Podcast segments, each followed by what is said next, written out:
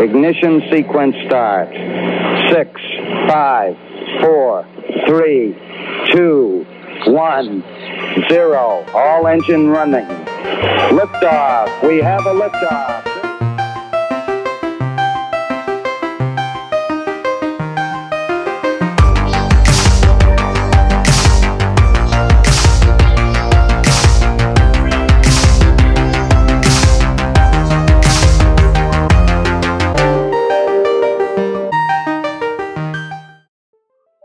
Hola, ¿qué tal? Bienvenidas y bienvenidos a la nueva edición del podcast de Top Learner, ya el número 6. El episodio número 6. ¿Listos para darles? ¿Qué onda, Rick? ¿Qué tal? ¿Cómo andas? ¿Cómo? Bien, bien, Emiliano. ¿Y tú? El 100. ¿Algún plan para, para hoy? Hoy Halloween. Bueno, hoy estamos grabando un Halloween. ¿Algún plan? Así es. Pues nada, aquí nomás unos, un par de rituales satánicos, comer dulces, ver películas de terror. Casual. ¿Tú qué me dices? Sí. No, algo más tranquilo, nada más ver una, una que otra película, pero lo ordinario. Excelente, excelente. Pero no, la verdad, después de tu dato curioso del podcast pasado, Sí, te, te sigo dejando Quedé- la vara bien alto, estoy quedé seguro. sin dormir. Seguro que ya hasta me duermo con el oído tapado por aquello de... Digo, no Sí, que no se, se metan cosas raras. No, hombre, y espérate al otro, ya, ya tengo preparado el siguiente. ¡Uh! Pero Sí. bueno, a ver. A ver, dime, ¿qué, qué tienes para mí esta semana? Tengo algo interesante. A ver, a ver. este, ya estamos en época de disfraces, de, de andarse... Bueno, cuando salga el episodio ya está. Ya, ya no va a haber, ya no va a ser, pero sí, prosigue. Ahorita sí. Bueno, Supongamos sí, que sí, están escuchando esto el 31 de octubre. que si lo hacen, este, estaría, serían viajeros en el tiempo o algo, pero bueno. Eh, en ese caso, este, primero quiero empezar diciendo si conoces Rick, a, bueno, quién es el famoso personaje de la reina Isabel de Inglaterra. Pues sí, sí conozco a la reina Isabel de, de Inglaterra. Excelente. Bueno, sí, es una de las, es una de las más famosas este, reinas de, de Inglaterra. Ella, La que no se Reina. muere, ¿verdad? eh, no me acuerdo si, si no me acuerdo si es esa, pero solo sé que ella este, reinaba por ahí del 1500, 1562. Ah, no, no, que estoy puesto, la estaba confundiendo con otra. otra Ah, no, no. Ah, bueno, sí, o sea, es que la que tú dices es la de ahorita. No, yo digo la... Ajá. Ah, ya, pues yo pensé que me estabas hablando de esa. Porque hasta te, hasta te pregunté hace rato de que, pues, la. Bueno, no olvida esto, pero bueno, prosigue. Sí, no, no. Eh, yo me refiero más bien a Elizabeth I, porque la que está ahorita es Elizabeth II. Ok, ok. Pensé Sí. que hablábamos de la segunda. Bueno, el punto es que hablamos de una reina medieval, literal. Estamos en el 1500, el medievo, la época de, de caballeros, este, Sí, todavía claro. reinos. Entonces, te voy a poner una, una imagen, a ver si ahora sí la reconoces. Es un personaje este, que ha estado- Ok. Esa es de una película que salió. Es Ah, eso no una que sale Margot Robbie, ¿verdad? Ajá, sí. Sí, se parece a Ronald McDonald, sí. Sí, exacto. Ahora, Ajá. mi dato curioso es que te voy a decir. Porque, No, oye, sí se parece a Pennywise. Sí, exacto. El dato curioso de esta semana es por qué la reina Isabel se vestía como Pennywise y por qué se hizo tan famosa por traer ese, ese maquillaje tan extraño. Entonces, ese será el, el dato curioso de hoy. ¿Qué te parece? Ok. A ver, sorpréndeme. A ver, primero quiero ver qué opinas. ¿Alguna idea de, por qué haría esto la, la reina? ¿Por qué creyeras tú que era algo que si llegara a ser en la época? Pues mira, quiero pensar que en parte tiene que ver con los estándares de belleza de en aquel entonces. Entonces, como así estaba la, la normalidad de vestirse de esa manera, que la realeza se vistiera de, de esa manera, que el alto pedorrí se vistiera de esa manera, es lo que quiero pensar. Sí, bueno, en parte sí. Eh, en Oh, parte sí ajá. tienes mucha razón, porque, bueno, en esa época, estamos hablando de épocas medievales, importaba mucho cómo te veías este, físicamente.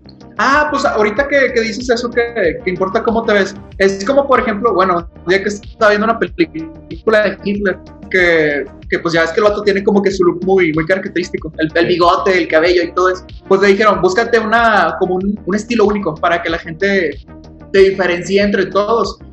¿No tendrá que ver también con eso? ¿Que la gente la, la diferenciara por verse como Pennywise? Eh, no tanto, es que fíjate, o sea, lo que en esa época se valoraba mucho el estándar de belleza y el estándar de belleza era que si tú tenías una piel muy blanca, eras una persona muy pura, eras una persona que, vaya, como ya, ya ves que en ese tiempo había clases este, sociales muy distintas, no estaba la realeza, estaban los plebeyos, estaba eh, los comerciantes, entonces había como que una pirámide así de, escalas sociales y obviamente los que estaban más abajo, que eran los plebeyos, los campesinos, trabajaban la tierra, este, no se bañaban muy seguido, entonces tenían siempre la, pues, la piel sucia, ¿no? La cara sucia. Eh, era algo... Entonces por eso eh, se consideraba un estándar de belleza muy alto que tuvieras la piel muy blanca, porque era como que ah, eres de la realeza, eres alguien que, que, eres puro, ¿no? ¿No? No era tanto por cuestiones raciales, sino más bien por eso que te digo, ¿no? del estatus social, pues. Entonces, eh, pero bueno, ¿por qué estaba tan exagerado el de la reina Elizabeth? Pues resulta que cuando ella tenía 29 años, por allá de 1562, estaba, hubo una infección muy grande de viruela en el reino, ¿no? Okay. pues antes, ya ves, se creía que pues, como eran de la realeza eran inmunes a cualquier enfermedad y cualquier plaga. Sí. Ajá. Pero bueno, resulta que no es cierto y se enfermó la reina de viruela este, llegó el doctor, la diagnosticó y le dijo, no, pues sabes qué, tienes viruela. Y como la reina no le creyó, lo corrió. Pero resulta que se estaba muriendo, entonces le volvió a hablar a, otro doctor y le dijo, no, pues es que sí tienes viruela. Y ya fue como que... Pero bueno, el punto es de que ella no podía darlo a conocer, porque se iba a ver muy mal si ella se dejaba mostrar con la enfermedad, ¿no?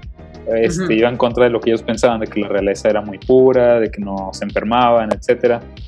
Y lo que pasa con la viruela es que te empiezan a salir este, ronchas en la piel. Entonces, eh, se logró curar de la viruela, pero le quedaron cicatrices que le marcaron toda la, cara, pues. Entonces eso era algo muy notorio. Y aparte ella era muy famosa por ser una reina muy bella, ¿no? Muy, este, con mucha belleza. Entonces eso la traumó tanto que todos los días se ponía kilos y kilos de maquillaje blanco eh, y rojo para, primero para ocultar eso y luego aparte, pues te digo, estaba el estándar de belleza en ese entonces. Entonces, esa es una de las, de las razones por las que tenía así ese pigmento y se veía como, como Pennywise, ¿no? Como dices tú. Sí, que se fue a la playa y se puso todo el bloqueador encima. Sí. sí. De hecho, no sé, no sé si sí creerlo, porque lo vi en Twitter y pues, pues bueno, mis, mis referencias son Twitter. Pero ahorita que decías eso de la pureza de la piel y todo eso, que entre más blanco, la, así de que muy, muy pálido, muy albino, era, era considerado como puro. Bueno, no estoy seguro si, si es igual en todos los lados o X o Y, pero estaba viendo según esta cadena de Twitter que actualmente todavía en África, la, cuando hay algún albino, estos por lo general tienen un muy mal trato por la sociedad. ¿Por qué? No por discriminarlos ni nada, simplemente es como que, ah, mira, un albino. Seguramente si le cortamos el brazo, si le usamos su, cuerpo, su ¿Qué sangre. símbolo de buena suerte. Es que según yo tiene, bueno, tienen la creencia de que son como medicinales, algo así estaba viendo. Entonces pasaban la foto de, los niños de que sin manos o de que sin algún pedazo de piel, cosas por el que África es un país que todavía tiene muchas costumbres mitológicas. Ah, sí, sí, claro, era, era por ellos, Ellos creen que creen que Eran ámbitos muy rurales. Creen que es de buena suerte tener una extremidad de albino. Pues sí. Sí, está, está raro eso. Este, sí, el día de hoy. Pero bueno, nada más para terminar el dato de la reina. Okay. una contraparte de todo esto es de que el maquillaje que se usaba en aquella época pues era hecho de lo que encontrabas, ¿no? De ah, las plantas o así. Y resulta ¿Se murió de eso? No, no se murió de eso, pero el maquillaje que se ponía ella, que se ponía mucho, tenía plomo, altos niveles de plomo. Mm. Entonces, quién sabe si se murió de eso este, o si no, o sea, no... Pero lo que se cree es que sí le pudo haber dado una buena intoxicación. Ah, datos curiosos incompletos. Qué mal servicio. ¿Y luego? Pues por eso, o sea, o sea, no, o sea, no se murió por... Bueno, se cree que se murió por una intoxicación de plomo, pero no, o sea, te estoy hablando que es el 1600, no, no está 100% corroborado, me entenderás de que no hay mucho... Ok, ok, te, te lo voy a pasar, te lo voy a pasar. Pero, Pero fue, bueno, fue- fue un buen es- esfuerzo, so- fue un buen esfuerzo, no, no estuvo mal. Voy a, voy a admitir que me dejaste in- intrigado. Este, de casualidad, ¿sabes cómo se llama la película, la de Margot Robbie? Creo que no me das mucho caso, pero creo que las dos reinas. Ok. Algo así. Ah, sí, creo que sí me acuerdo haber escuchado que, Y es que trae un Que tenía que- con su primo. que tenía que ver con, la- con una reina de, de Escocia, no sé por qué me Sí, suena. eh, es que cuando... Vimos es una historia, ¿verdad? No, me estoy confundiendo con otra cosa. No, es que lo que pasa es que como estaba muy... O sea, no me acuerdo cuál fue la razón, pero su... O sea, ella, la reina Teibo Elizabeth, se estaba muriendo literal. Entonces, el problema es que no tenía hijos y no había sucesor al trono. Y la persona o pariente más cercano era su prima, que era la... ah, Era un algo de la realeza, pero de, este, de Escocia, pues. El Ah, problema... entonces sí es la que yo te estoy diciendo, sí, sí, sí. El problema es que hubo un pleito ahí porque en Escocia ellos eran católicos y en Reino Unido, bueno, este, Mm. Inglaterra más bien, eran protestantes, entonces no Sí, querían sí. que una, no querían tener una reina católica, entonces hay un rollo, algún día haremos un podcast ahí de historia, pero Ya me acordé, ya, ya me acordé de todo ese paso. Me acuerdo hasta del libro cuando lo estaba leyendo, claro. Historia con Totito. No, de hecho, el otro día, bueno, es que para los que no sepan, en, en, en nuestra prepa teníamos un profe que pues se llama el maestro. Todos le- bueno, ya todos lo conocíamos por, por el profe Totito. Este, el, el vato es un crack en historia. Todo lo que le preguntas, el vato se lo sabe y te lo explica de, de una manera impresionante. Y bueno, pues de que a no me da clases, ya no estoy en prepa. A mi hermano sí. Entonces, de que un día estaba pasando y Totito le estaba dando clases, le estaba hablando sobre algo de, de cuando fue la. ¿Cómo se, se me fue? El. Ah, se me olvidó el nombre del suceso. Cuando la protesta de los estudiantes en el. se fue, La, la protesta de los estudiantes en el 68 fue, ¿verdad? sí, sí, sí. Sí, sí, sí. Bueno, que ya ves que después iban a hacer las Olimpiadas o el Mundial. Las Eh, Olimpiadas, ¿verdad? Creo que el mundial.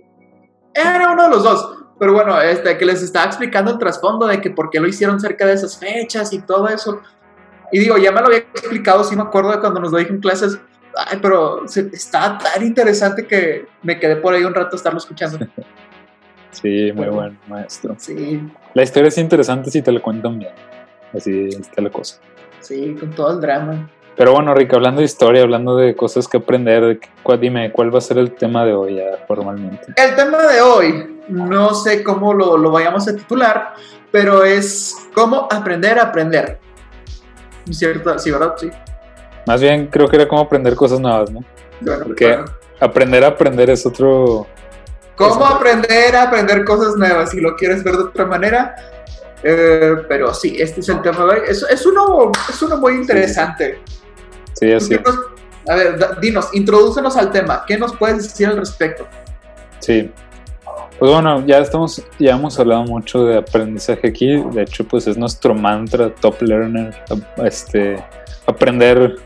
Este Ricky y yo tenemos en la sangre el, el aprender, nos, nos fascina aprender. Entonces Somos realmente. gente curiosa. Sí, pero tiene su chiste aprender cosas, no, no es, no es así como que nomás ah, voy a aprender tal cosa y, y ya. Eh, No, no, eso es lo que vamos a hablar hoy, más que nada. O sea, ya, ya tienes, ya nos escuchaste, ya te emocionaste por aprender, quieres aprender algo nuevo, ya sea, este, no sé, algo que te apasione, algo así medio loco como Rick, que le gusta aprender ahí de todo un poco, lo que sea. Ya te decidiste, estás a punto de aprender y ahora estás ahí y dices, bueno, ¿ahora qué, qué hago? ¿Cómo empiezo? Entonces eso vamos a hablar. Vamos a hablar, bueno, ahora que lo pienso así, este, cómo a- aprender a aprender cosas nuevas. Este, ya-. Sí. sí, ya lo pensé bien. Entonces sí, vamos a estar hablando de, de la experiencia un poquito de ambos, eh, de cuáles son como que las mejores maneras de ir aprendiendo cosas nuevas. eh, y pues sí, yo digo, porque yo creo que a pesar de que aprendamos cosas totalmente diferentes, eh, el proceso es casi siempre el mismo o tiene varias cosas que son similares, ¿no? Sí, sí, sí. Entonces, podemos estar hablando un poco también de pues, la diferencia entre aprender cosas como que por tu cuenta o si vas a tomar algún tipo de curso o algo así. Entonces, pues, ahí vamos a estar hablando de, de todo un poco. Pero, pero dime, Rick, tú, este, ¿desde cuándo tienes este interés o esta curiosidad por aprender? Este, ¿Y cuándo, desde cuándo te surgió? ¿Desde que eras niño? Este, ¿Qué onda? ¿Cómo, cómo te fuiste entrando en explorar? Bueno, no, no más, no más como para terminar de, de ¿cómo se dice? De aclarar el punto. Sí, de, sí, eso que dijiste. El tema un poquito más, vamos a nomás a, a explicar que nos referimos a, interés por aprender aparte de la escuela. bueno, a mí sí me ah, gusta. sí, de que siempre me han gustado las clases, pero lo que nos referimos son no cosas que ves en la escuela, sino aparte. Llámese, por ejemplo, algún instrumento, per se. Eh, pero bueno, um, ¿cuándo todo ese interés? Um, creo que fue en primero de prepa, no, sí, en primer año de prepa que me dio como que el interés de de explorar varias cosas. ¿Por qué? Porque, bueno, ya les habíamos mencionado que pues, nosotros somos misioneros y en misiones me di cuenta que, por ejemplo, había alumnos más, sí, alumnos más grandes que nosotros y pues yo veía como algo, muchos de ellos sabían que si hacer fogatas o que si cambiar X cosa, arreglar, ta, ta, ta. Y dije, wow, yo no sé hacer nada de eso, pero me gustaría aprender, me gustaría, me gustaría ser útil, me gustaría de que si hay algún problema es como que puedo repararlo. Entonces, así como el, el, Félix de. ¿Cómo Félix de. Félix? Sí, Félix de, de Rafael de Morada, puedo repararlo. Um, sí, entonces por eso me dio. Me dieron ganas de empezar a aprender cosas aparte de lo que veía en la escuela. Y pues ya empecé a, a indagar. Si tienes curiosidad de cuál fue el primer tema, o como la primera cosita que me, me dio por indagar, fueron, fueron a hacer trucos de magia. Fue como la primera cosita que me dio curiosidad. Sí, sí, excelente. No, pues cómo, cómo no olvidarlo. Eh, ahí yo he sido testigo de, de, los grandes actos de magia del Rick.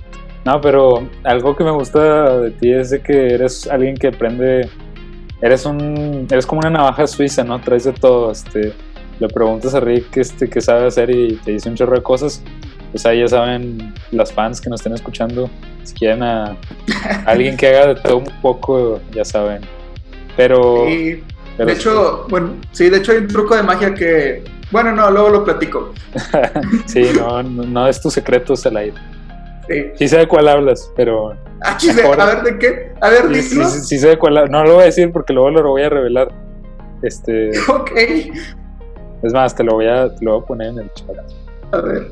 Ah, sí, sí. sí, sí, Te digo, ese no se revela, ese se hace. No, ese truco no. Ahí se ven a Rick y, son mujeres, bueno, menos. Bueno, ahí tantenle este, y le, dicen, este, hazme el truco ese que no, no, alguna no es con vez persona, es, con, con, con, chicas especiales, pero bueno. Claro, claro. Eh, sí, fíjate que eh, yo también, bueno, en el, en el caso de, de, eso de cómo yo me entré así aprender cosas nuevas. Yo también me identifico con el hecho de que no fue sino hasta ya más este, en prepa, universidad, porque realmente yo cuando estaba más chiquito, ya ves que hay muchos que de chiquitos que le entran al instrumento, al deporte, que están en muchas cosas. Bueno, yo no era así, yo realmente nunca entré. Bueno, te, te cuento, la, la, vez que entré a un equipo representativo, este fue de fútbol, fue en la primaria este, te reto que adivines cuánto duré en ese equipo. Ay, quiero pensar que un día, una semana. Sí, duré un día. fui, fui una vez y ya no me volvieron a ver. Eh, bueno, en parte, no es que no me gustara los deportes, ni mucho menos. Era un poco reservado. Este, pero, eh, bueno, en sí el fútbol no es algo que. Digo, me gusta jugarlo, más no verlo y no era como que mi, mi espacio. Pero bueno, lo que voy es de que de chiquillo no era tan, tan adentrado, o sea, te digo, duré un día en fútbol, realmente en clases de instrumentos nunca estuve, eh, y hobbies así pues eran clases ahí mismo en la escuela.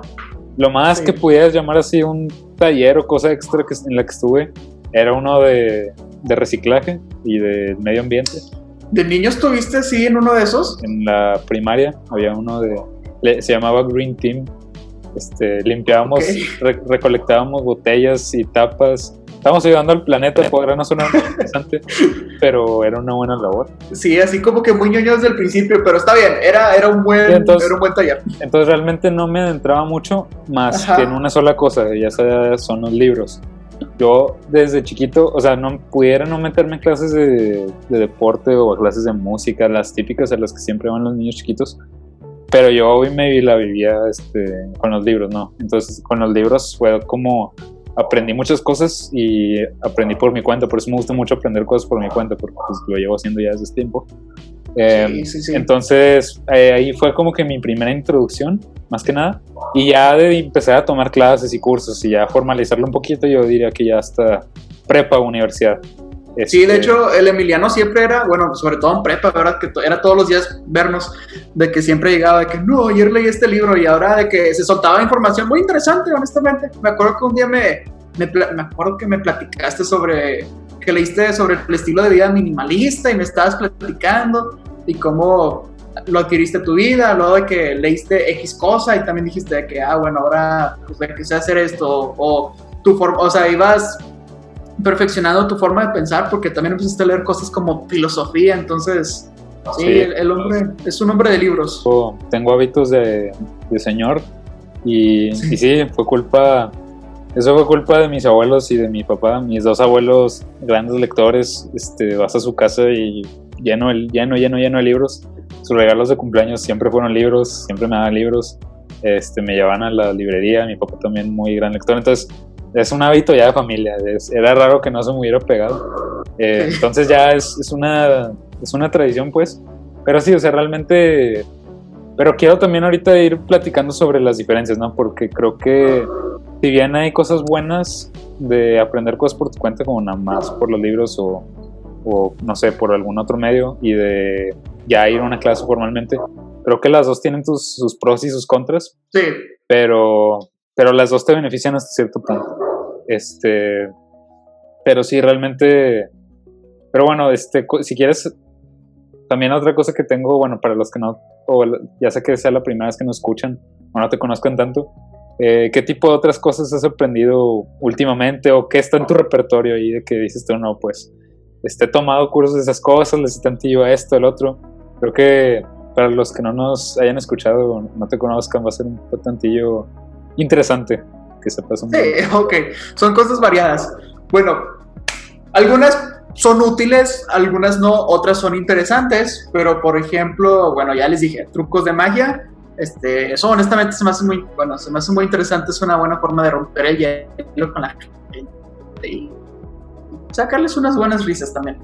Pero bueno, magia, últimamente no tanto, pero hay un poquito. Mm, yo diría que después empecé a bueno, pues también ya les he comentado que yo escribo, me gusta mucho escribir, entonces me he chutado un chorro, un chorro de videos de, escritura, ya sea personajes, estructura, este, redacción, todo. He ido también a, cursos físicos y también descargué, bueno, contraté más bien dicho este programa que se llama Masterclass, donde pues son expertos enseñándote algo. Imagínense que tienen toda la experiencia, los años de sabiduría de Samuel L. Jackson plasmados ahí en la computadora, los puedes ver cuando quieras, las horas que quieras.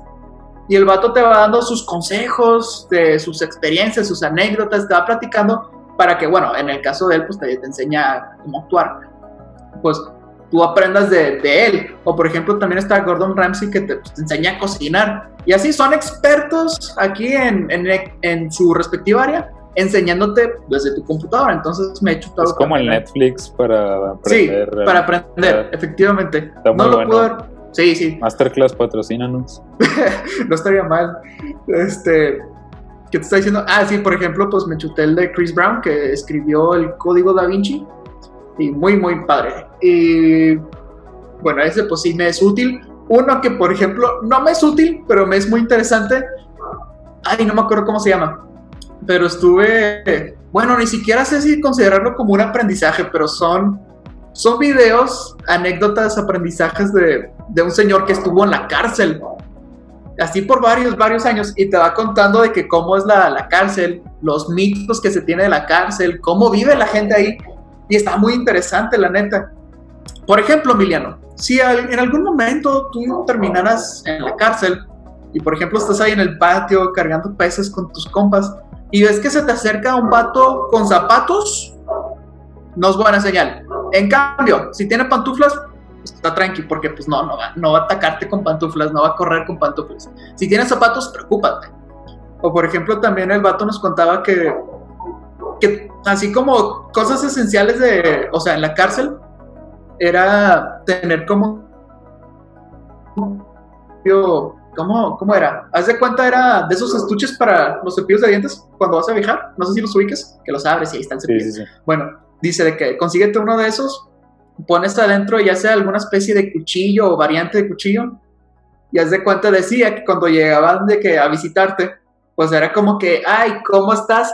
Pero a la hora de darle el abrazo, o sea, la, tu visita tenía ese, pues el cartucho de, el estuche del cepillo de dientes, bajaba tu mano, la metía a tu pantalón, con, o sea, con el estuche, y luego te lo metía por, ya sabes por dónde.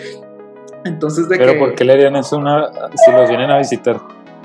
Ah, pues porque hay cosas, hay cosas que sí puedes conseguir tú por tu cuenta en la cárcel, pero pues corres el riesgo de que te las quiten o te las roben o X o Y cosas.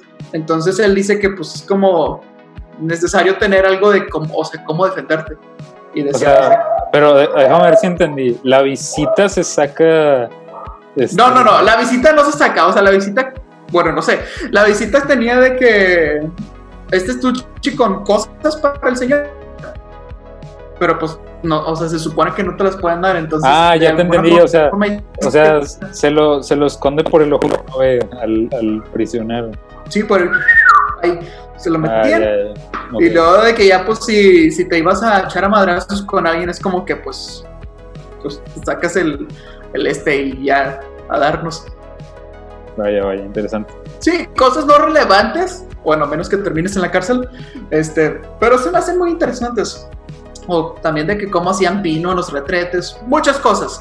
Este, pero bueno. Ah, y bueno, últimamente lo que más he visto es, son cosas de cocina. Eso es lo que más he estado viendo últimamente. Sí, como de con Rick. Sí, cocinando con Rex. Y claro, todos aman eso. Pero, Emiliano, ah, dime. Sí, eh, bueno, nomás quiero hacer ahí un comentario que ya ves que mencionas esto de que, ah, no, pues que estoy aprendiendo, aprendí algo de, la, de, cómo era la vida en la cárcel así.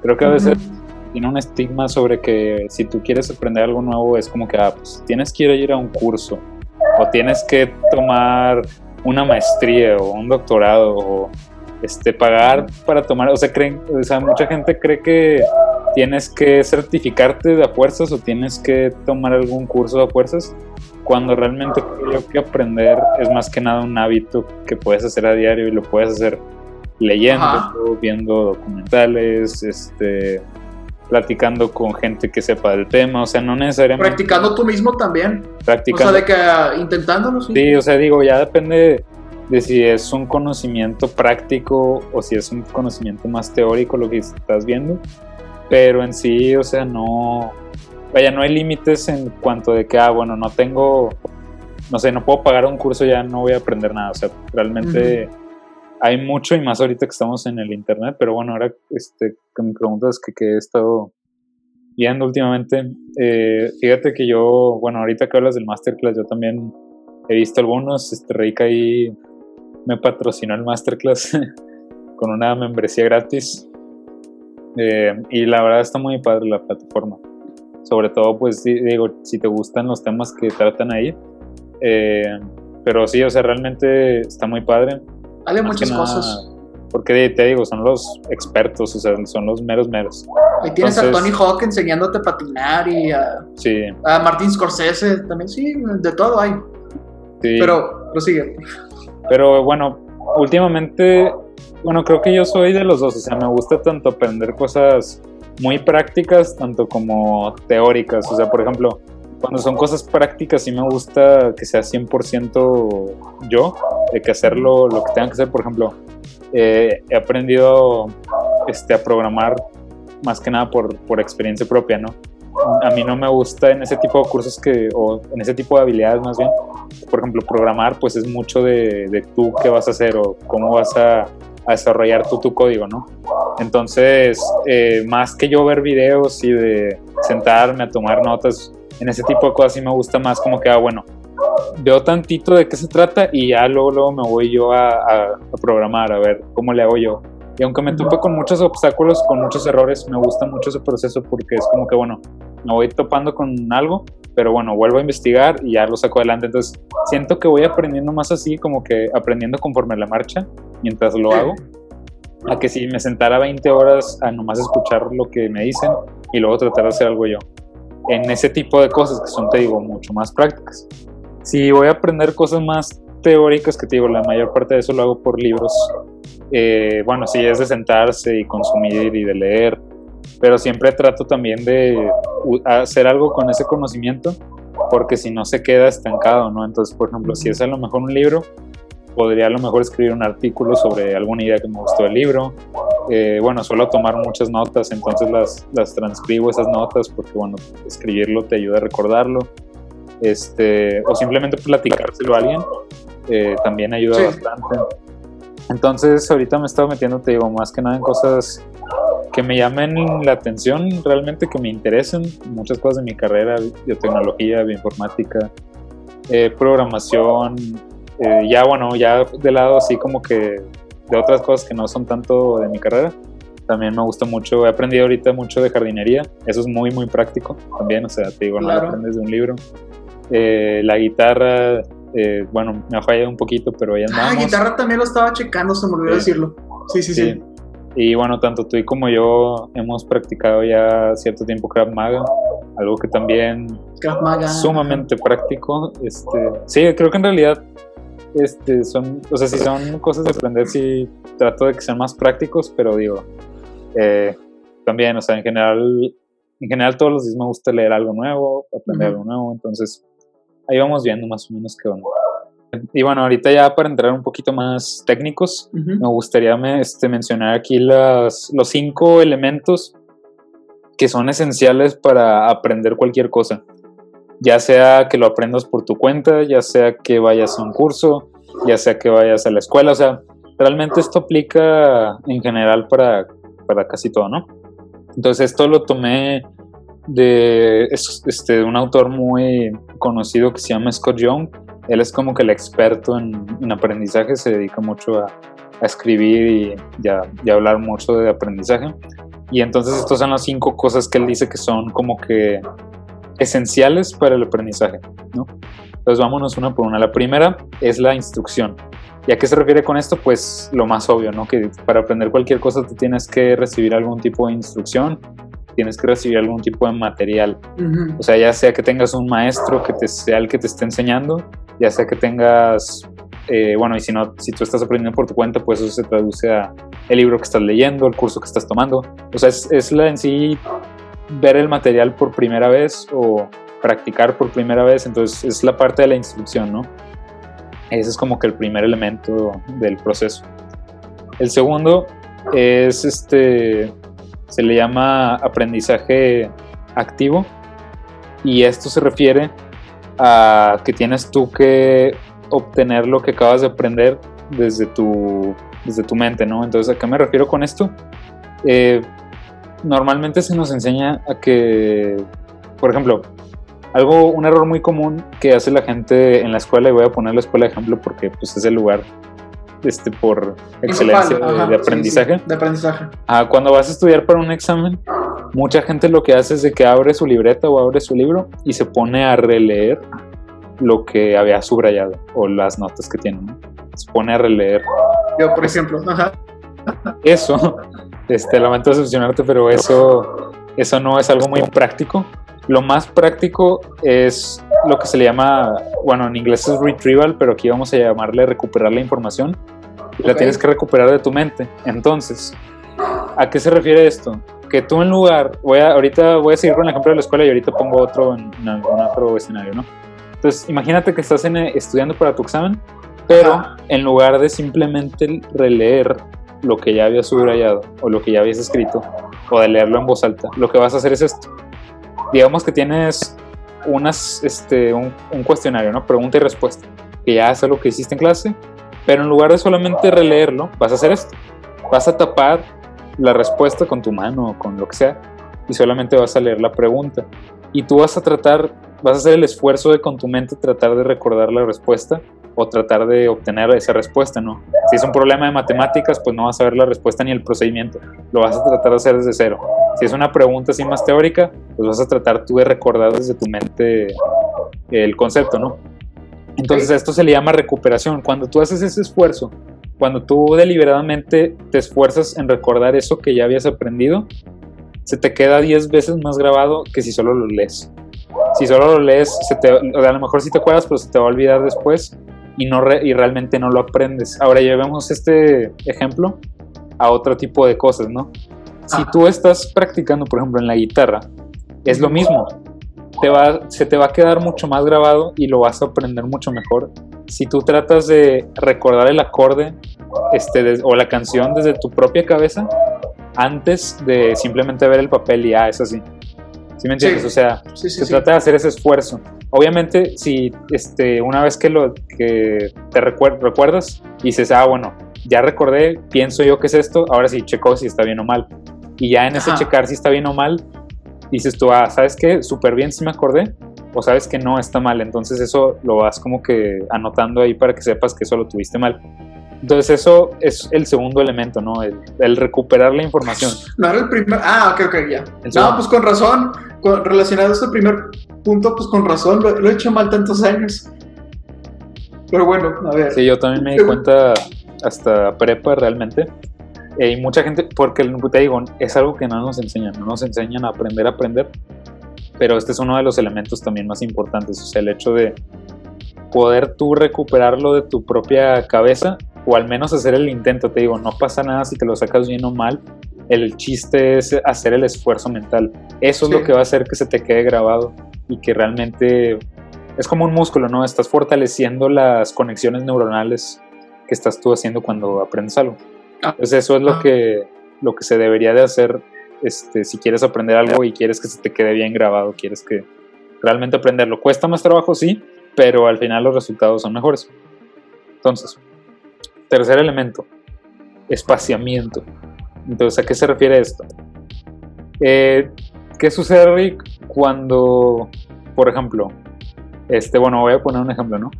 Tú y yo, te digo, entrenábamos Krav Maga eh, hasta hace, este, yo iba antes de la pandemia, pero bueno, por la situación de la pandemia, ¿qué sucede? Pum, cierran gimnasios, cierran centros deportivos. Yo ya no voy porque convirtieron mi, ¿cómo se dice? Mi pues no es un dojo, convirtieron el, eh, el, lugar donde entrenaba, lo cerraron y lo convirtieron en un lugar de vestido, de, una tienda de vestidos de novia. Exacto. Pero bueno, yo todavía, eh, ya por enero o febrero todavía iba. Y bueno, ya resulta pandemia, marzo, dejo de ir. ¿Sabes? ¿Quieres saber qué es lo triste que me pasó ahorita relacionado a eso? Ahorita estoy entrenando kickboxing, ya no estoy haciendo Krav Maga. Justamente en febrero compré de que la una, una, promoción que era de que por 1500 pesos te dan de que, o sea, todo el año. Y no te la reembolsaron. No sé, ya no he ido. No sé. Lo sé, pero bueno, perdóname, prosigue, es que me acordé. Este, bueno, a lo que voy, dejé de ir, dejé de ir como por seis meses, no sé cuánto tiempo fue realmente, pero sí fue más de, fue medio año más o menos. Sí. Volví, ¿qué sucede? Pues que si bien no estoy completamente perdido, pues sí se me olvidaron varias cositas, ¿no? Sí, este, fue como que me quedé así como, ay, este, ya se me olvidó una que otra cosa, a lo mejor mi técnica perdí un poquito de, de, pues, de habilidad, etcétera. Entonces eso es el espaciamiento. Si tú dejas de practicar cualquier cosa o de ver cualquier cosa, se te va a olvidar conforme al tiempo. De hecho, sí me pasó ahorita en la facultad, ahorita que dices eso, de que todo el, bueno, ahorita estoy en tercer semestre, pero todo mi primer año me pasó que no tuve ninguna clase de inglés, nada, nada, nada. Lo único, mi único contacto con el inglés era ya sea Netflix o canciones que escucho en inglés. Y ahorita que me puse a escribir en inglés, había palabras que se me habían olvidado o a la hora de escribir ciertas cosas gramaticalmente se me habían olvidado. Y luego lo estaba pronunciando el otro día, lo estaba platicando Y dije, wow. O sea, digo, nunca tuve la pronunciación perfecta, pero dije, ahorita que ya no lo practiqué para, o sea, para nada.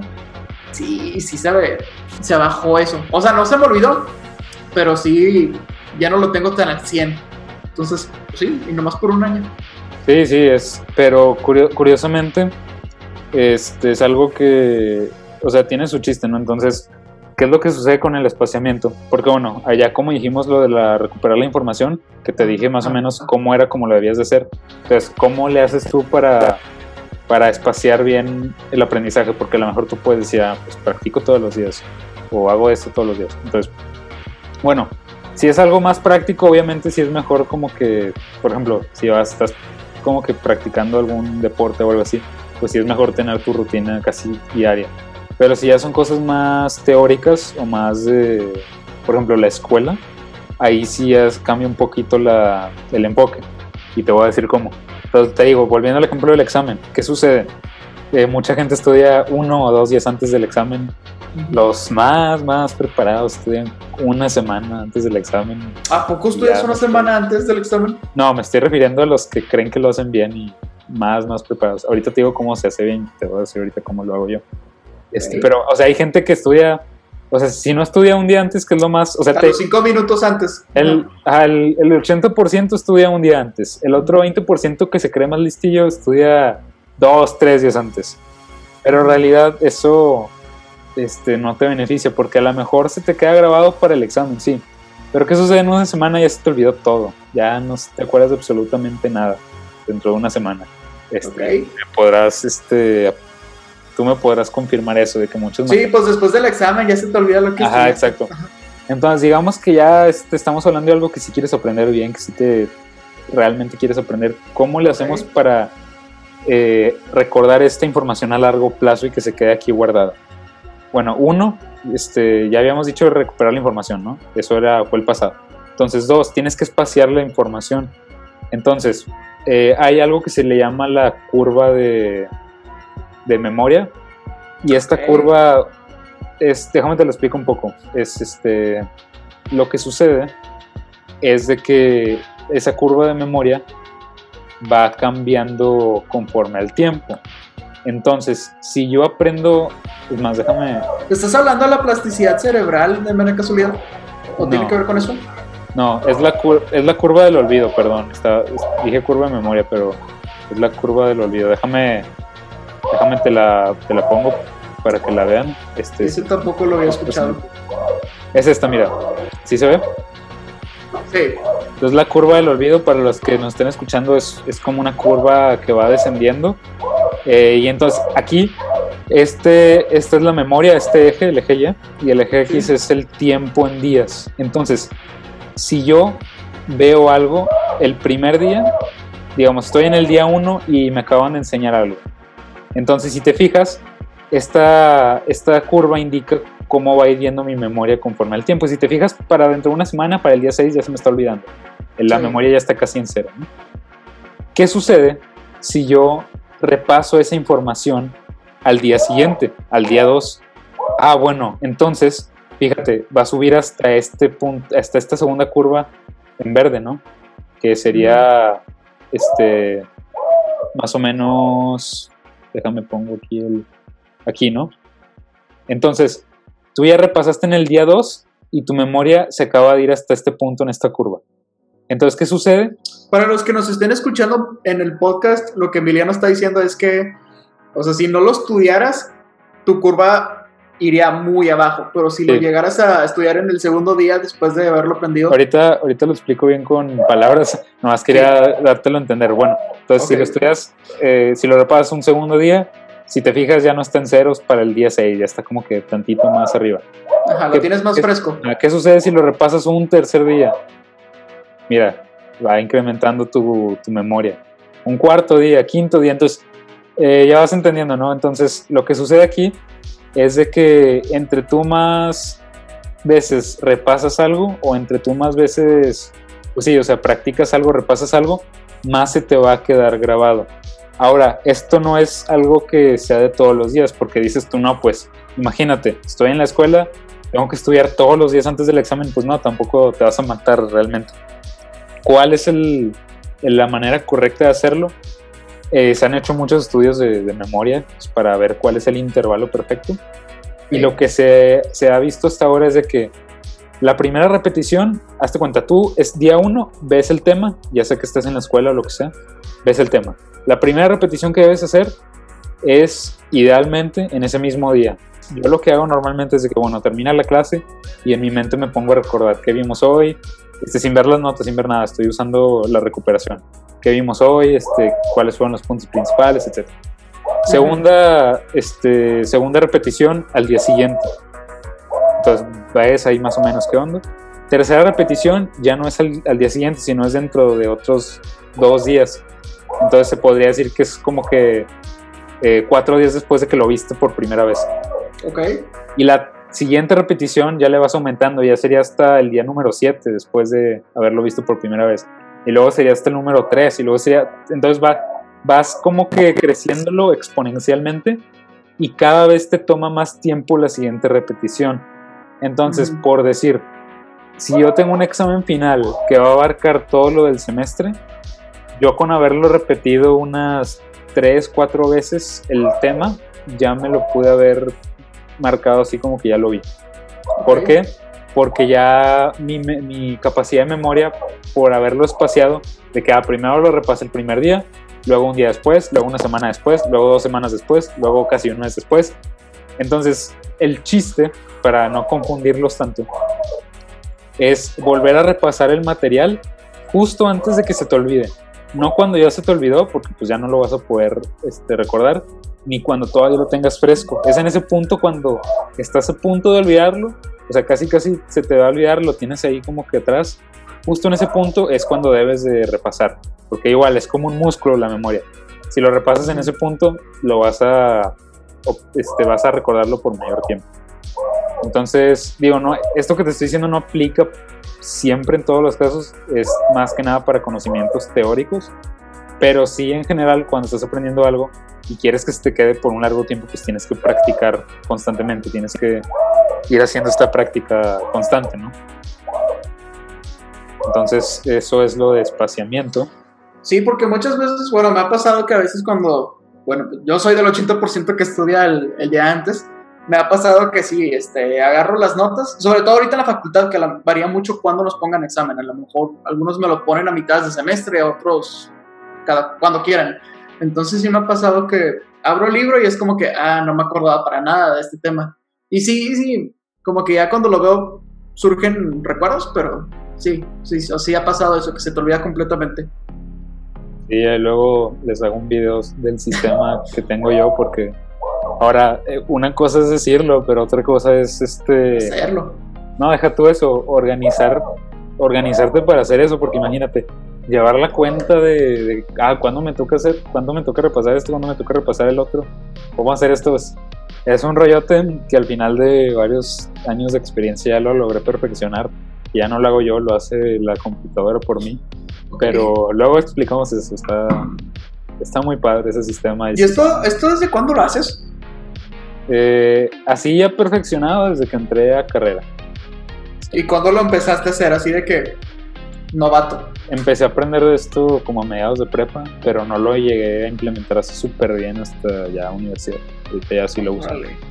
de lleno. Pero pues ya después de irlo checando. Pero bueno, vámonos al siguiente punto. El siguiente punto viene siendo el entender, el comprender. Entonces, Ok, ajá. eh, cuando tú estás aprendiendo algo, ya vimos. Primero, instrucción. Necesitas algún tipo de material, necesitas un profesor, algo. Dos, eh, que lo puedas recuperar de tu mente. ¿sí? Tres, que lo, que lo puedas espaciar, que lo puedas repetirlo varias veces. Pero nada de eso te va a servir si no entiendes lo que estás aprendiendo. ¿no? Entonces ese Sí. es el cuarto elemento y es sumamente importante. Porque tú, o sea, por ejemplo, igual en la escuela, puedes aprobar una materia memorizándote ciertas cosas si es una Pero se te materia olvida. Ajá. Si es una materia que digamos que es tipo historia, si es tipo materias que son más de datos, ¿no? De, de teoría. Pero que sucede en una materia como precálculo, este, y tú me dirás ahí, Rick, que estuviste conmigo en la prepa en precálculo. ¿Qué sucede con una materia en precálculo? No puedes aplicar esa memorización, no puedes aplicar, este, inclusive este, cualquier tipo de copia o cualquier tipo de, ah, déjame ver la respuesta. ¿Por qué? Porque implica un procedimiento que necesita que le entiendas a eso. Entonces, si no le entiendes, no hay de otra sopa, este, ya valió queso. Ya Mario Entonces, sí. Eso es más notorio en ese tipo de casos, pero es igual para, para todo realmente. Si no entiendes tú eh, lo que estás aprendiendo, no hay este algo. Entonces, no, no memorización, eh, a- entender. Ahora, ¿cuál es la mejor manera de, de entender las cosas, no? Porque mucha gente podrá decir, bueno, pues es que ya intenté, o, no sé, por ejemplo, tú, Rick, ¿cómo, digamos que estés viendo algo, ¿cuál es tu método para tratar de entender algún tema que, se te dificulta? ¿O qué haces normalmente? ¿Vas con el profe, checas las notas? O sea, ¿qué, qué haces normalmente? Pues bueno, es que pues, mm, por lo general cuando estoy por mi cuenta, este, y no le entendí algo, pues de que, bueno, no lo, le, no lo entendí, vuelvo a releer o vuelvo a ver el video, este, y ya pues veo si lo entendí. Por ejemplo, cuando estaba estudiando historia, lo que yo hacía era como que, bueno, bueno, so- cuando estudiaba individualmente, porque muchas veces estudiaba cuando le daba asesorías a otras personas. Pero cuando era yo solito, lo que hacía era de que, pues para ver si lo entendí, si lo comprendí bien, era de que pues leía una página, dos y me lo explicaba yo para ver si sí o si no. Si me lo, si me lo explicaba muy pausado o como que difuso, pues lo volví a leer porque pues, no, no lo entendía al 100%. Y si no, si hay alguien más, pues voy con, con esa persona que me lo explique. Eh, una pregunta, cuando tú te lo explicabas, ¿cómo lo hacías? O sea, ahí mentalmente, en voz alta, este, ¿cómo lo hacías tú? Fíjate que, pues sí, en, en mi mente. Una vez que estaba como que caminando y sí me lo estaba Ok. este, contando yo en voz alta, pero me volteó Sí. a ver raro. Pero sí. Digo, para entender, para igual. Pero es, es más Este, efectivo hay en la, cuando lo dices a voz alta porque te estás escuchando. Sí, de hecho a eso voy, porque le diste, en un- le diste al clavo en una de las maneras más eficientes para este, comprender algo, que ahorita voy a ponerte Es justamente por eso que se me hacía más fácil cuando le, le daba asesorías a alguien porque me escuchaba. Entonces, Sí. sí, ¿qué sucede aquí? ¿Qué sucede aquí en esta cosa? Hay diferentes maneras de aprender las cosas y lo voy a ligar mucho con el en comprenderlo porque eh, realmente pues de eso se trata, ¿no? Entonces, si tú lees este, algo, o sea, aquí está la pirámide del aprendizaje para los que nos estén escuchando, es una pirámide en la que hay diferentes niveles, entonces el primer nivel es leerlo. Digamos que tú estás tratando de comprender un tema y tu primera opción es leerlo. Entonces puede que lo entiendas, puede que no. Este, entonces, te voy a, mira, vamos a hablar de los primeros tres niveles. El primero es leer, el segundo es audiovisual y el tercero es demostración. Entonces, en estos tres niveles, ¿qué sucede? Que ya sea que estemos leyendo un libro, ya sea que nos estén dando una clase o nos estén dando una demostración de algo, eso si te fijas está en el primer elemento que es la instrucción. O sea, esto sucede en el primer paso del aprendizaje, ya sea que el profe nos está dando la presentación, ya sea que estamos viendo el video de YouTube, estamos leyendo el libro, es como que la primera parte del aprendizaje, ¿no?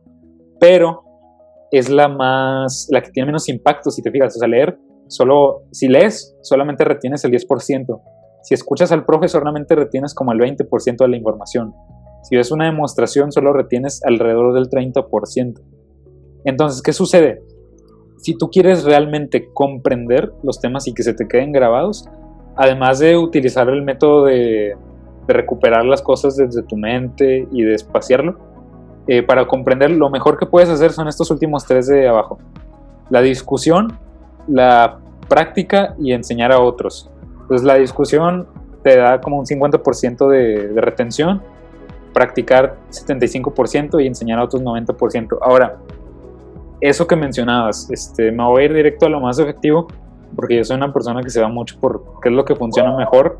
Entonces, me, este, obviamente, si no se te da mucho como que el enseñarle a otros, puedes ir practicando por tu cuenta, este, ir discutiendo también es válido, digo, pues tiene ya por sí mucha retención, pero lo que más, más te va a funcionar si quieres acelerar tu aprendizaje y, y, este, que sea mejor y más eficiente, es enseñarle a otros, precisamente lo que tú dijiste. Sí.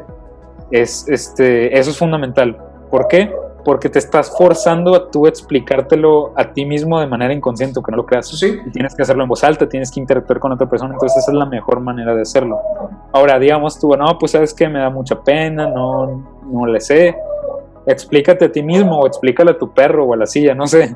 El truco es el mismo, te digo, porque te- por eso te preguntaba si lo haces en voz alta, porque yo cuando estudio solo, que no estoy enseñándole a alguien más, hablo en voz alta, me estoy enseñando a mí mismo en voz alta. Me verán como loco aquí en mi casa, pero me sirve mucho, es lo que más me funciona. Sí, yo también lo que hago mucho es como que moverme cuando lo estoy diciendo. Sí, Sí, y también Sí. como que me, me ayuda. funciona bastante. Ajá. Y de hecho, eh, yo soy tutor, por ejemplo, en, en mi universidad, y a pesar de que me toma pues una buena cantidad de tiempo, no lo he dejado y ¿por qué? Por, por dos razones. Por una, porque pues, le estoy ayudando a la gente que me viene a buscar. Y otra, me sirve de estudio. O sea, realmente yo lo veo como una hora de estudio. Sí, sí, Llega la sí. gente y me forza a explicarles el tema. Entonces, te soy sincero, no siempre me siento seguro de lo que estoy hablando. O sea, muchas veces son temas que apenas acabo de ver. Pero he aprendido que es mejor lanzarse así sabiendo... O sea, no tienes que sentirte el experto. Obviamente no lo vas a hacer si estás aprendiendo algo. Pero tu retención y tu entendimiento de lo que estás viendo va a ser mucho mayor cuando se lo expliques a alguien aunque no te sientas totalmente seguro de que ya lo dominas. Entonces, beneficias, te beneficia a ti y, te- y beneficia a la otra persona también. Entonces, sumamente recomendado el, el- el enseñarle a, a otros. Entonces, esa es la parte de comprender. De hecho, el Emiliano y yo, el- bueno, yo también, no, no soy tutor como, como Emiliano, pero en algún momento di asesorías y los dos en algún momento aprovechamos y le dimos asesorías a nuestros crushes. Sí, El, el buen hack. Lo dije era un buen hack, sí. Sí, lo, lo disfruté. Así es, ahí ya saben, no solamente les ayuda a estudiar y a que se aprendan todo, sino también a, a ligar. Pero bueno, último punto eh, del- de los elementos del aprendizaje. Este último punto es el feedback, la retroalimentación. Entonces ya vamos a recapitular, ¿no? Eh, La instrucción ya nos dio clases el maestro o ya aprendimos por nuestra cuenta. El recuperar las cosas mentalmente, ya estuvimos tratando de recuperarlo por nuestra cuenta, de hacer memoria y esforzarnos para realmente sacar esa información, espaciarlo, eh, comprender bien la información, ya sea que se lo enseñes a alguien, ya sea que eh, practiques. Último elemento es la retroalimentación. ¿Por qué? Porque aunque seamos muy chidos aprendiendo cosas por nuestra cuenta, o aunque no pensamos que nos salgan las cosas a la primera, siempre va a haber un. siempre va a haber errores. Y ahí es donde entra la retroalimentación. Por eso es tan importante, por ejemplo, que te evalúen. Obviamente, bueno, yo tengo mis sentimientos ahí encontrados con los exámenes estandarizados, porque a veces no sacan lo mejor de, uno por X o Y razones. Pero es bueno que te pongas a prueba. Es bueno que pongas a prueba tus conocimientos para que puedas tener esa retroalimentación y sepas qué estás haciendo bien, sepas qué estás haciendo mal y sepas cómo puedes mejorar. Entonces aquí, este punto, este último punto yo creo que es la razón por la que aprender cosas con alguien más y no solo por tu cuenta tiene un plus, porque te da la oportunidad de tener esa retroalimentación. Y si tú lo hicieras nada más por tu cuenta, es más difícil que tengas tú esa retroalimentación de si lo estás haciendo bien o mal. Y ese es el punto, yo diría también muy clave, ¿no? Que te estén retroalimentando, que te estén guiando. Y ese sería como que el último punto. Y pues ahí sobre todo entran los maestros, los mentores. Este, Yo por eso siempre que cocino algo nuevo, porque pues digo, lo que aprendo a cocinar muchas veces es de, internet. Siempre me agarro a mi hermano, a Marcelo, y de que le digo, de que a ver, prueba esto. Entonces, nomás para ver qué tal, porque Marcelo es una persona súper objetiva y súper fría a la hora de decirte. O sea, me puedes decir en la cara de que no, te quedó espantoso o de que te quedó muy bien. Entonces, ya conforme a lo que me vaya diciendo, ya me voy dando una idea de que. Entonces, sí, agárrense a alguien que sepan ustedes que es objetivo, que es frío con eso y, sí.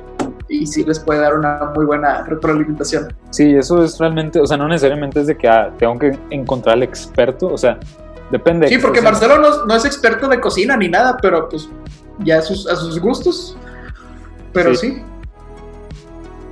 Sí, o sea, realmente, por ejemplo, si estás haciendo algún tipo de trabajo, pues a lo mejor lo puedes revisar con alguien más, etcétera, pero sí es un elemento muy importante. Entonces esas son como que las cinco cosas claves que uno debería de integrar.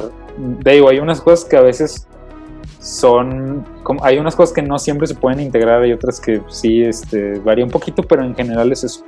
Este, entonces, ¿qué opinas? No sé si, si, o sea, creo que a lo mejor son cosas que si bien no las tenías muy presentes, creo que ya una vez que las comenté sí te dabas cuenta de que, ah, pues sí, cierto, es como que necesito tenerla, por ejemplo, comprenderlo bien o, tener la retroalimentación, pero no sé qué opinas al respecto de, esos cinco puntos. Sí, por ejemplo, el, el primerito, el que dijiste de cómo hacemos el... Sí fue ese, ¿verdad? El cómo hacemos el proceso del estudiar. Yo no lo hacía, bueno, nunca lo había hecho de esa manera. Me podría dar el tiempo de experimentarlo, a ver qué tal. Efectivamente, cuando hablo las cosas es cuando mejor se me quedan. Entonces, pues sí, algunas me abrieron los ojos, otras me sacaron la curiosidad de implementarlos, a ver qué tal. Sí, sí, digo, son cosas, digo, tampoco es como que eh, son cosas a considerar más que nada. Sí. Y sobre todo, quiero enfatizar mucho que es cuando lo estás haciendo por tu cuenta. Bueno, en dos situaciones yo diría. La primera cuando estás aprendiendo por tu cuenta, porque cuando estás aprendiendo por tu cuenta, pues tú eres tu propio, eh, tú te llevas las cuentas de ti mismo, entonces tienes que asegurarte de poder integrar todos esos elementos, ¿no? Por ejemplo, yo que estoy aprendiendo a programar, he estado viendo de que, ah, pues sabes que a lo mejor me falta la retroalimentación, entonces, ¿cómo le hago? Ah, pues que existen estos foros donde hay gente que te ayuda a retroalimentar tu trabajo, ah, bueno, pues voy ahí, ¿no? Entonces, eh, cuando estás haciéndolo por tu cuenta, es mucho más complicado, o sea, se te pueden ir las cosas y ahí sí es importante que tengas a la mano esos cinco puntos, ¿no? Porque es como que, ah, bueno, pues tengo que irlo practicando, tengo que irlo este, viendo, porque mucha gente nada más se queda en ver el material, se queda en ver el video de YouTube o se queda en ver este, la explicación y ya, cuando en realidad pues es un proceso que digo, si realmente lo quieres aprender bien, bien, eh, es un proceso que lleva su tiempo. Y otro escenario donde también es interesante considerar esto es si vas a contratar algún tipo de curso o si vas a entrar a algún tipo de, por ejemplo, digamos que vas a entrar a aprender algo nuevo, alguna academia o algún curso, pues mm, a lo mejor si estás considerando distintas opciones, pues no te vas a ir por la que, por ejemplo, eh, no sé, no le dé mucha atención a, la retroalimentación, por ejemplo. Es como que, ah, pues nomás te enseño y ya, adiós.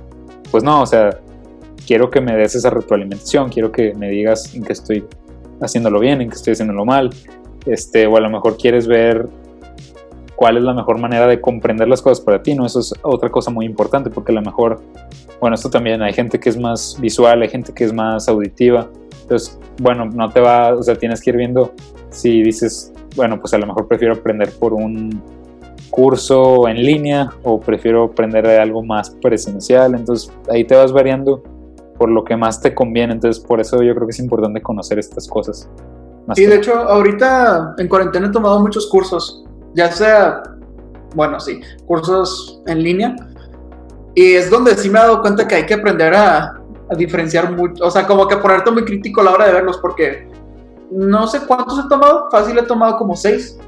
Y al menos uno sí te puedo decir que sí me gustó, que sí se me hizo muy bueno entre la calidad del maestro, lo que enseñaba y el proceso que te daba. Los otros eran muy, eran muy pobres en, en, general.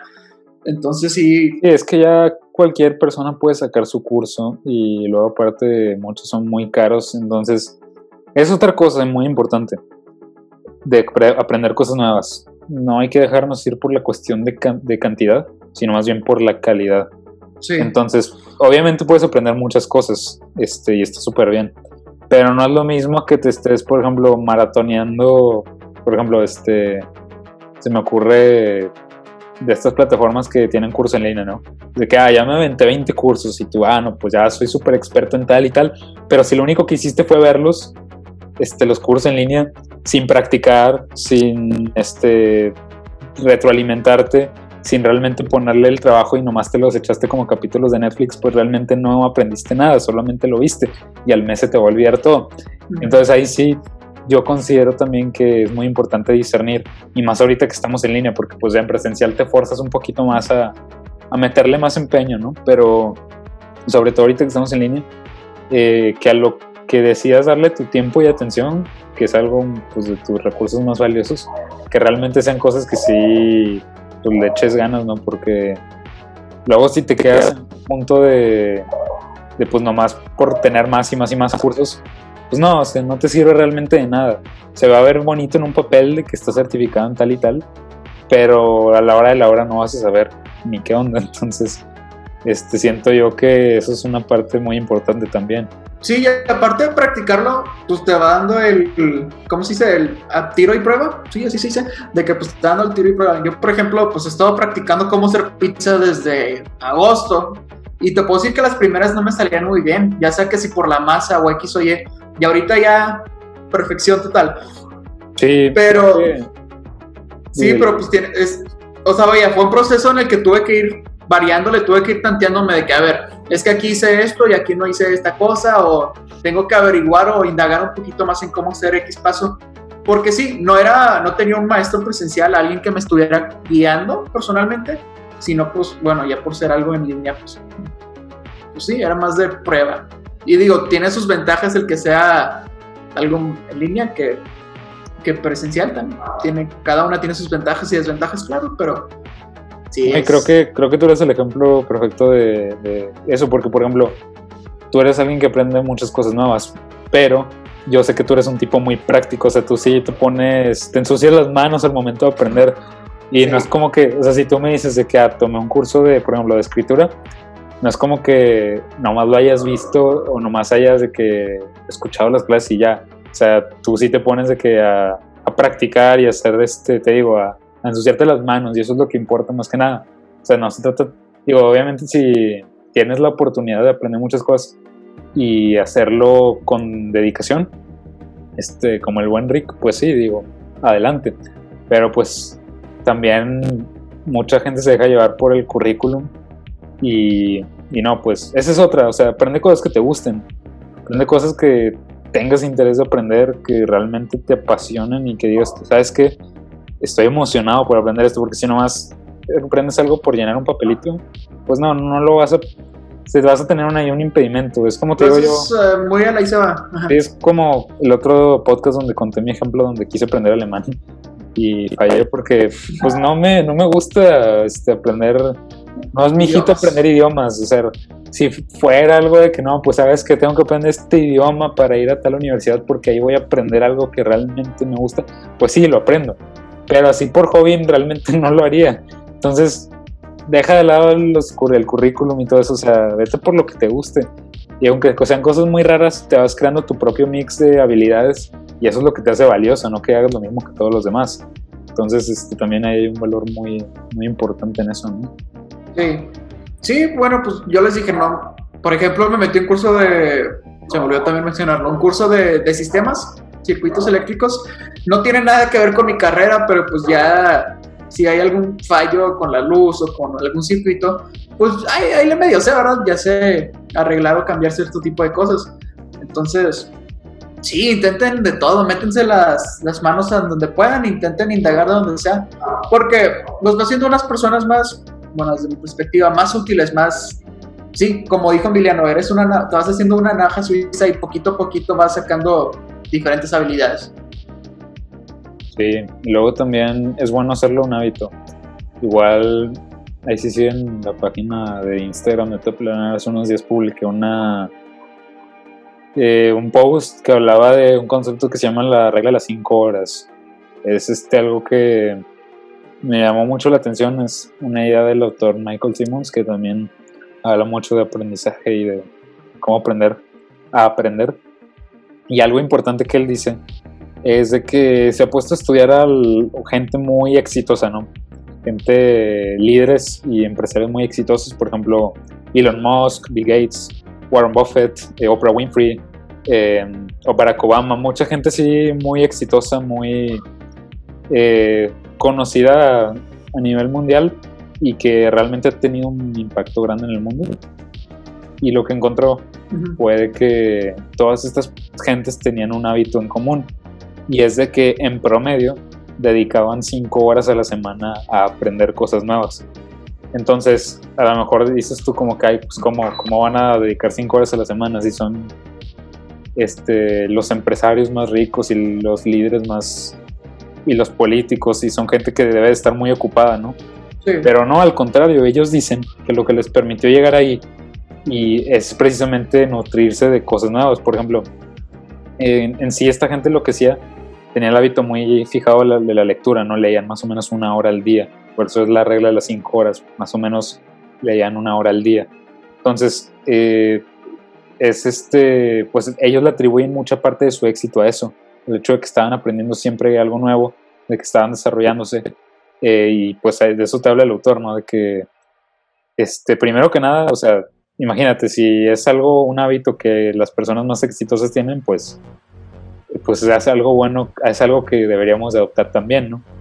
Eh, y otra cosa, si estas gentes que son las, son empresarios, te digo, y gente de aquí de alto calibre, que debe de tener su día súper apretado, pues cuál es la excusa para nosotros los mortales de no poder aprender, ¿no?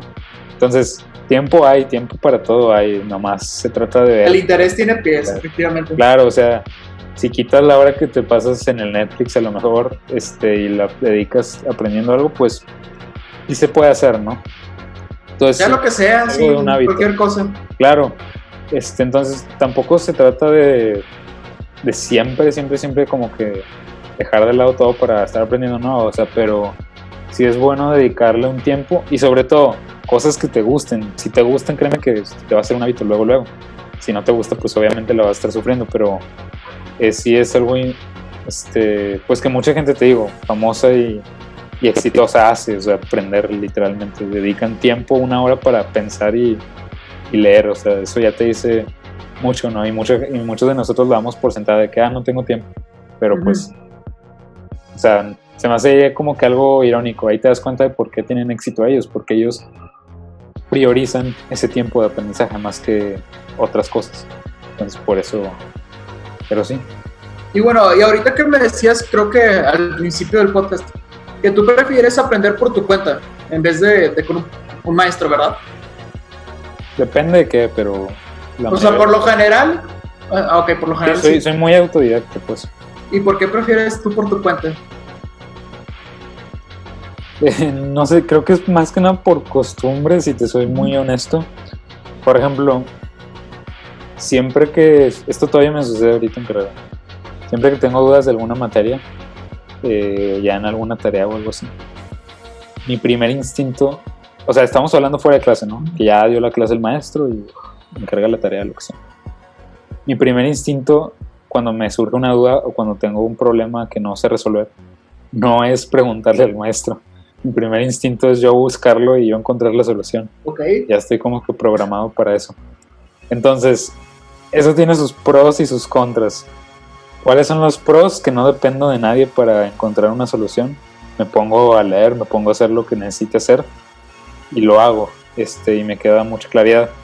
Y pues tengo muchos compañeros que al contrario lo que hacen es de que, ay, oigan, ya me trabé, ya no supe qué hacer, me bloqueo y hasta que no vaya con asesoría al profesor, este, lo veo. Y a veces hasta yo les tengo que explicar alguna cosa que no entendieron, porque se topaban con el mismo problema que yo. Y eso me pasa desde prepa, desde prepa. sí. O sea, ya sé, o sea, yo me he hecho el hábito de realmente cuando tengo un problema, ya sé más o menos, o sea, yo me, me te hago el trabajo sucio de, de ensuciarme las manos y ver por dónde saco la solución. Eh, que si viendo videos, que si leyendo, no sé, ahorita como ya hay muchísima información en internet, es sumamente fácil aprender algo ahí por tu cuenta si sabes buscar bien. Eh, el contra es de que no siempre tengo la respuesta correcta. Entonces puedo llegar a equivocarme, ¿no? Y Y por lo mismo que hay mucha por lo información. mismo, por lo mismo que hay mucha información y de que no le estoy preguntando al experto, al experto en sí. Pero bueno, en general me funciona, o sea, no lo veo yo como algo malo, lo veo yo al contrario como algo bueno, ¿por qué? Porque cuando yo salga a trabajar no voy a tener un maestro, no, sabes, no voy a tener a alguien a quien preguntarle, yo voy a tener que aprenderlo por mi cuenta. Entonces, me gusta mucho hacer eso, este, más que nada te digo por costumbre, también, obviamente, eh, si está el profe en la clase y le puedo preguntar, le pregunto. Pero me gusta mucho deducir las cosas ya por mi cuenta. Siento que tiene un valor agregado, te digo, por el hecho de que no, ya no dependes mucho de alguien más. Y aparte es una habilidad el, el saber tú buscar las cosas, porque muchas veces pasa que la gente no sabe buscar. Sí, este, Sí. realmente se lleva, tiene su chiste realmente. no es nada sencillo, nada. Mucha gente cree que sabe usar Google, créeme, no, nadie sabe usar Sí. Google, nadie, este, tiene mucho su chiste y algún día hay que dar un masterclass de cómo buscar en Google como pro, porque créeme, No, a ver, sobre todo para las tareas así de que necesitas investigar, te ahorra bastante tiempo y no te deja como menso poniendo ahí artículos de Wikipedia y de cualquier lugar, o sea, hay que hacerlo pronto porque pronto se viene la, el momento del semestre de estar buscando muchos artículos. Sí, sí. Entonces, entonces realmente te digo, más que nada por hábito, pero me gusta mucho. Sí, De hecho, no sé, yo en parte me considero también como un lobo solitario en ese aspecto. Digo, me gusta mucho aprender por mi cuenta. Eh, pues no sé si eso sea porque en parte soy introvertido. No sé por qué. Simplemente me gusta más estar solo cuando aprendo o cuando hago cosas. Por eso tampoco me gusta estar en un salón así muy... Me gusta más tener como que atención personalizada. Este... Y es lo que me funciona realmente. Entonces, eh, pero bueno, la contraparte de eso es de que me gusta mucho enseñar. Entonces, puedo no tener mucha interacción con la gente cuando estoy aprendiendo algo, pero cuando ya estoy comprendiéndolo y, y me toca a mí enseñarlo, realmente sí me gusta convivir mucho con la gente y estar enseñando pues este, a los niños, a, a, bueno, en el caso de la universidad, este, ya no son niños, ya a, a mis compañeros, entonces eso sí es una cosa que me gusta mucho interactuar mucho con la gente, pero ya cuando son cosas eh, de aprender, sí prefiero más por mi cuenta y, te digo, me gusta tener la, la, figura del maestro, pero me gusta más como que esté de, apoyo, no que sea, no que yo dependa completamente de él. Pero tú qué me dices, este, ¿te gusta más a ti aprender por tu cuenta? ¿Cómo va ese, ese, ese aspecto? ¿Cómo lo, lo tratas tú así? Sí, me gusta más cuando hay alguien explicándome. Este, por ejemplo, ahorita que decís eso de tú buscar la información, a veces me da flojera, me da, me da hueva este, buscar la, la información. A, a, ti te preguntaba muchas veces de qué, cómo se hace esto, así, sea. Y bueno, si hay varias veces en las que digo de que no, no seas un huevo y ponte tú a buscar la, la información. Y pues de que sí me ponía a ver y sí, saco de que hasta información extra, pero me gusta más en general tener a alguien que me explique, porque en parte te va pasando su experiencia o te pasa como algún hack o por ejemplo cosas como la guitarra que te digo antes ahorita estoy, en una academia como tal pero antes aprendía yo por mi cuenta ponía una canción iba buscando cómo hacer x cosa pues la buscaba pero si había algo que yo lo personal hacía mal pues bueno, no me lo pueden corregir. En cambio, llegué a la academia y ya alguien me decía que, ay, es que tú estás haciendo esta cosita mal o puedes hacerlo así para que se te haga más fácil y eso pues no me lo puede dar YouTube, por ejemplo, o algún artículo de Google. Entonces, en parte por eso muchas veces me gusta aprender de, de, alguien. Ahorita que te decía lo de la pizza, por ejemplo, pues me equivoqué varias veces o hay cosas que pude haber mejorado desde la primera, pero porque te digo, eran cosas que yo buscaba en internet. No tenía aquí al chef diciéndome que ah, es que tienes que tener cuidado con, con este ingrediente, con este paso. Entonces, por lo general, sí prefiero a alguien aparte cuando estás con un grupito siempre pues van dando ideas y demás, entonces se me hace un poquito más enriquecedor. Pero sí, cuando vas tú, tú por tu cuenta, por ejemplo ahorita cursos en línea, pues vas tú a tu ritmo, si los quieres volver a ver, pues ahí están, este, pues es de que prueba y error que tiene, tiene una satisfacción. Pero sí, por lo general, por lo general me voy más por el, por el otro lado. Sí, de hecho, ahí quería tocar dos puntos de lo que dijiste. Uno, eso de que decías tú ir a tu ritmo, a mí sobre todo eso es algo que, una de las mayores razones por las que me gusta más por mi cuenta, o sea, te digo, si yo fuera, o sea, no sé, soy alguien como que muy, no, no que sea impaciente, pero capto las cosas más rápido, bueno, o sea, no, o sea, no es, no, es en general como, como aprendo yo, o sea, capto, me es fácil captar algo relacionado a lo que estoy viendo. Entonces, a mí se me hacen muy tediosas mis clases de la universidad a veces, a veces no, no siempre, ¿verdad? A veces me hacen muy tediosas porque es como que, ay, yo ya capté esto, pero la raza no, entonces es como que tienes que estarte esperando, entonces ahí sí es como que, ah, este, ya hasta me, me quedo así como que ahora sí, hola estúpidos. No, no, no, o sea, digo, cada quien tiene su ritmo, realmente yo respeto eso, Pero también valoro, pues el sí, por ejemplo, me ha tocado es que me toca ver cursos en línea y le adelanto al doble la velocidad del video porque te digo, no es que sea impaciente, pero a veces lo explican muy lento y a mí me gusta ir más, más rápido, más rápido. Este, digo, no siempre es bueno, obviamente cuando estoy viendo algo complicado me detengo, pero en general me gusta capto más rápido eso. La otra cosa es de que eso sí, o sea, lo que, lo que sí tumba el hecho de aprender cosas completamente por tu cuenta es la, la experiencia que te puede otorgar un maestro y por eso son cosas que no, no se presta para todo. Por ejemplo, si estás aprendiendo a programar, puedes hacerlo sencillamente por tu cuenta. Hay mil de, miles de materiales ahí, no es algo complicado por hacer. Pero, por ejemplo, estamos ya hablando de Krav Maga, por ejemplo. este, es, es, sumamente necesario que tengas a un maestro. Obviamente puedes encontrar en línea cursos y videos que según esto te explican y podrías tú llegar a practicar entre comillas. Pero no, eso no vale nada comparada con la experiencia del maestro, la experiencia en la vida real, que como dices tú te da los tips, te da los, los porqués. O sea, es un... Sobre todo me gusta mucho tener maestros que tienen mucha experiencia. Y eso es algo que, por ejemplo, ahorita en la universidad me gusta mucho, porque son gentes que ya tienen un doctorado, una maestría y ya pues, son expertos en lo que saben. Y ahí sí me gusta mucho tener un maestro, porque pues te dan los detalles más, este, los detalles de lo que estás aprendiendo, ¿no? Y eso no siempre se logra cuando estás aprendiendo así algo por cuenta de manera general. Entonces eso sí es un punto muy importante también para, pues sí, para valorar en sí la, y tener un, un mentor, un maestro, eso sí es muy importante. Y sí, digo, ahorita pues es lo que lo que he aprendido sobre aprender. Entonces, un poquito la experiencia de ambos. Pero pues si quieres vamos cerrando, vamos recapitulando de lo que aprendimos en este podcast de aprender, aprender. Si no es muy revol si no nos revolvemos mucho en eso. Pero sí, o sea, ¿tú con qué te quedas, Rick? Así de, de todo lo que vimos y también, eh, no sé, ¿con qué te quedas ganas de aprender en el futuro? ¿Qué es lo que te gustaría aprender en el futuro? Ok, respondiendo qué me gustaría aprender. Ay, son varias cosas. Este, tenía ganas de meterme a un curso de, de carpintería, justamente. También metalurgia, creo que se le hizo al, pues, bueno, a los metales.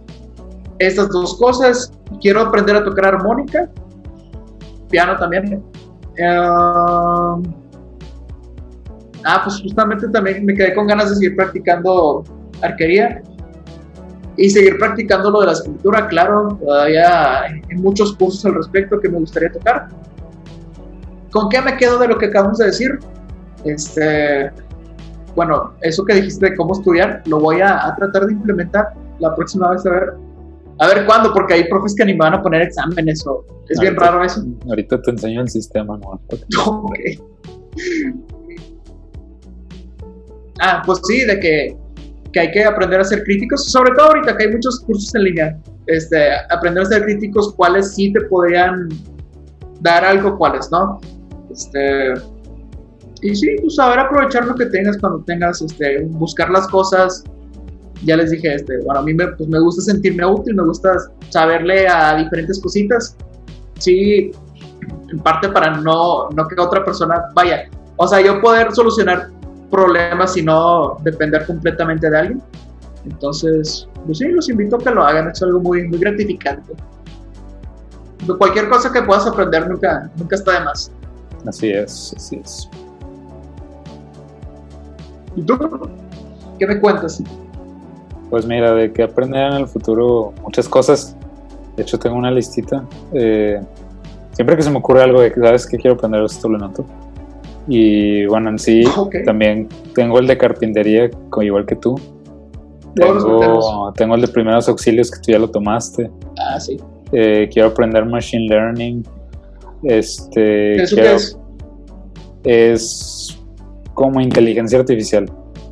Cómo aprender a, programar inteligencia artificial. Eh, quiero aprender. ¿Dónde estaba? Ah, eh, teclado, aprender a tocar el teclado es algo que me gustaría. Eh, también lo que viene siendo historia mexicana, me gustaría así estudiar a detalle la historia de México. Porque. Eso es padre. Sí, es un. Esos son. La historia de México. Este, digo, también es algo de familia. A mi abuelo le gusta mucho, a mi papá le gusta mucho. Y a mí, pues me gusta, pero realmente no me considero para nada experto porque no he leído así bien. Entonces, tengo ganas de darle ahí unos libros de historia mexicana. Eh, tengo ganas de aprender poesía literaria porque, bueno, a mí me gusta la poesía, pero nunca la he estudiado así como tal. Y es algo que me gustaría aprender porque, digo, me gusta escribir poesía, pero ya, pues darle algo más, un toque más profesional acá. ¿no? Sí. Eh, me gustaría aprender un curso de modular la voz. Muchos me dicen que tengo voz de locutor, pero sí quiero aprender a modular la voz eh, en ese aspecto. Y pues en sí muchas otras cosas, o sea, eh, neurociencia también me gusta mucho. Entonces, pues sí, la lista seguirá y seguirá. Eh, ¿Qué me llevo yo de todo esto que hemos estado hablando? Pues que el aprender debe de ser un hábito de por vida, ¿no? O sea, realmente no, no dejas de aprender cuando te gradúas de la escuela o de la universidad. Es algo que es día con día.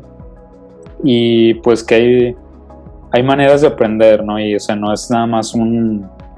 No es nada más ver videos, no es nada más leer, no es nada más recibir la información, tiene su chiste. Tienes que aprender a aprender para poder aprender bien. Sí. Entonces, eso, o sea, todo lo que platicamos, los cinco elementos, y pues vayan enseñando la manera de integrarlo a su vida. Es lo, lo que yo puedo decir. Eh, poco a poco vas a ir viendo cómo sacas el tiempo, a veces no se va a poder, a veces sí, pero el chiste es aunque sea dedicarle un momento. Y pues más allá de, como te digo, más allá de currículum o de que te vaya a dar, un beneficio económico, yo creo que aprender es un gusto de la curiosidad humana. Entonces aprende lo que te guste, no importa si es repostería, este, si es este algo acá bien loco, no sé, jardinería, lo que, lo que se te ocurra, cualquier cosa es buena. Y nunca es tarde para aprender. Entonces, eso, con eso me quedo más que nada. Y pues igual, los invito a que aprendan a aprender. ¿Cómo lo pueden hacer? Visitando el sitio de Top Learner, ya se la saben. Es nuestro tema de excelencia el aprendizaje. Eh. Es por la razón por la que estamos. Y pues sí, yo me quedo con eso más que nada. Sí, no, pues verdad fue, fue algo muy interesante. Un buen tema. Sí, un buen, buen tema. Entonces, pues bueno, yo creo que hasta aquí la dejamos. Y nos Dinos, Emiliano, ¿en dónde te podemos encontrar? A mí, eh, bueno, me tomé, me estoy tomando un break de las redes sociales y no las voy a revisar por un tiempo, pero pueden encontrar la página de, de Top Learner en Facebook, Instagram, Twitter. Métanse al sitio web toplearner-top-learner.com, nuestro canal de YouTube también, y pues ahí todos los lados donde nos puedan escuchar. ¿Y tú, Rick, dónde te encontramos? Me pueden encontrar en Instagram como TheRick24, en Medium también como Rick Fuentes, si mal no recuerdo. Y, oh, por cierto, ya terminé mi primera historia, entonces leanla, gócenla, ahí está. Muy buena, Y- por cierto. Sí, gracias. De hecho, el Emiliano la revisó, entonces gracias también por eso. Pero sí, es todo. Ay, bueno, Facebook como Ricardo Fuentes también. Excelente, excelente. Pues bueno, yo creo que hasta aquí la dejamos y nos vemos en el siguiente episodio. Hasta la próxima. Adiós.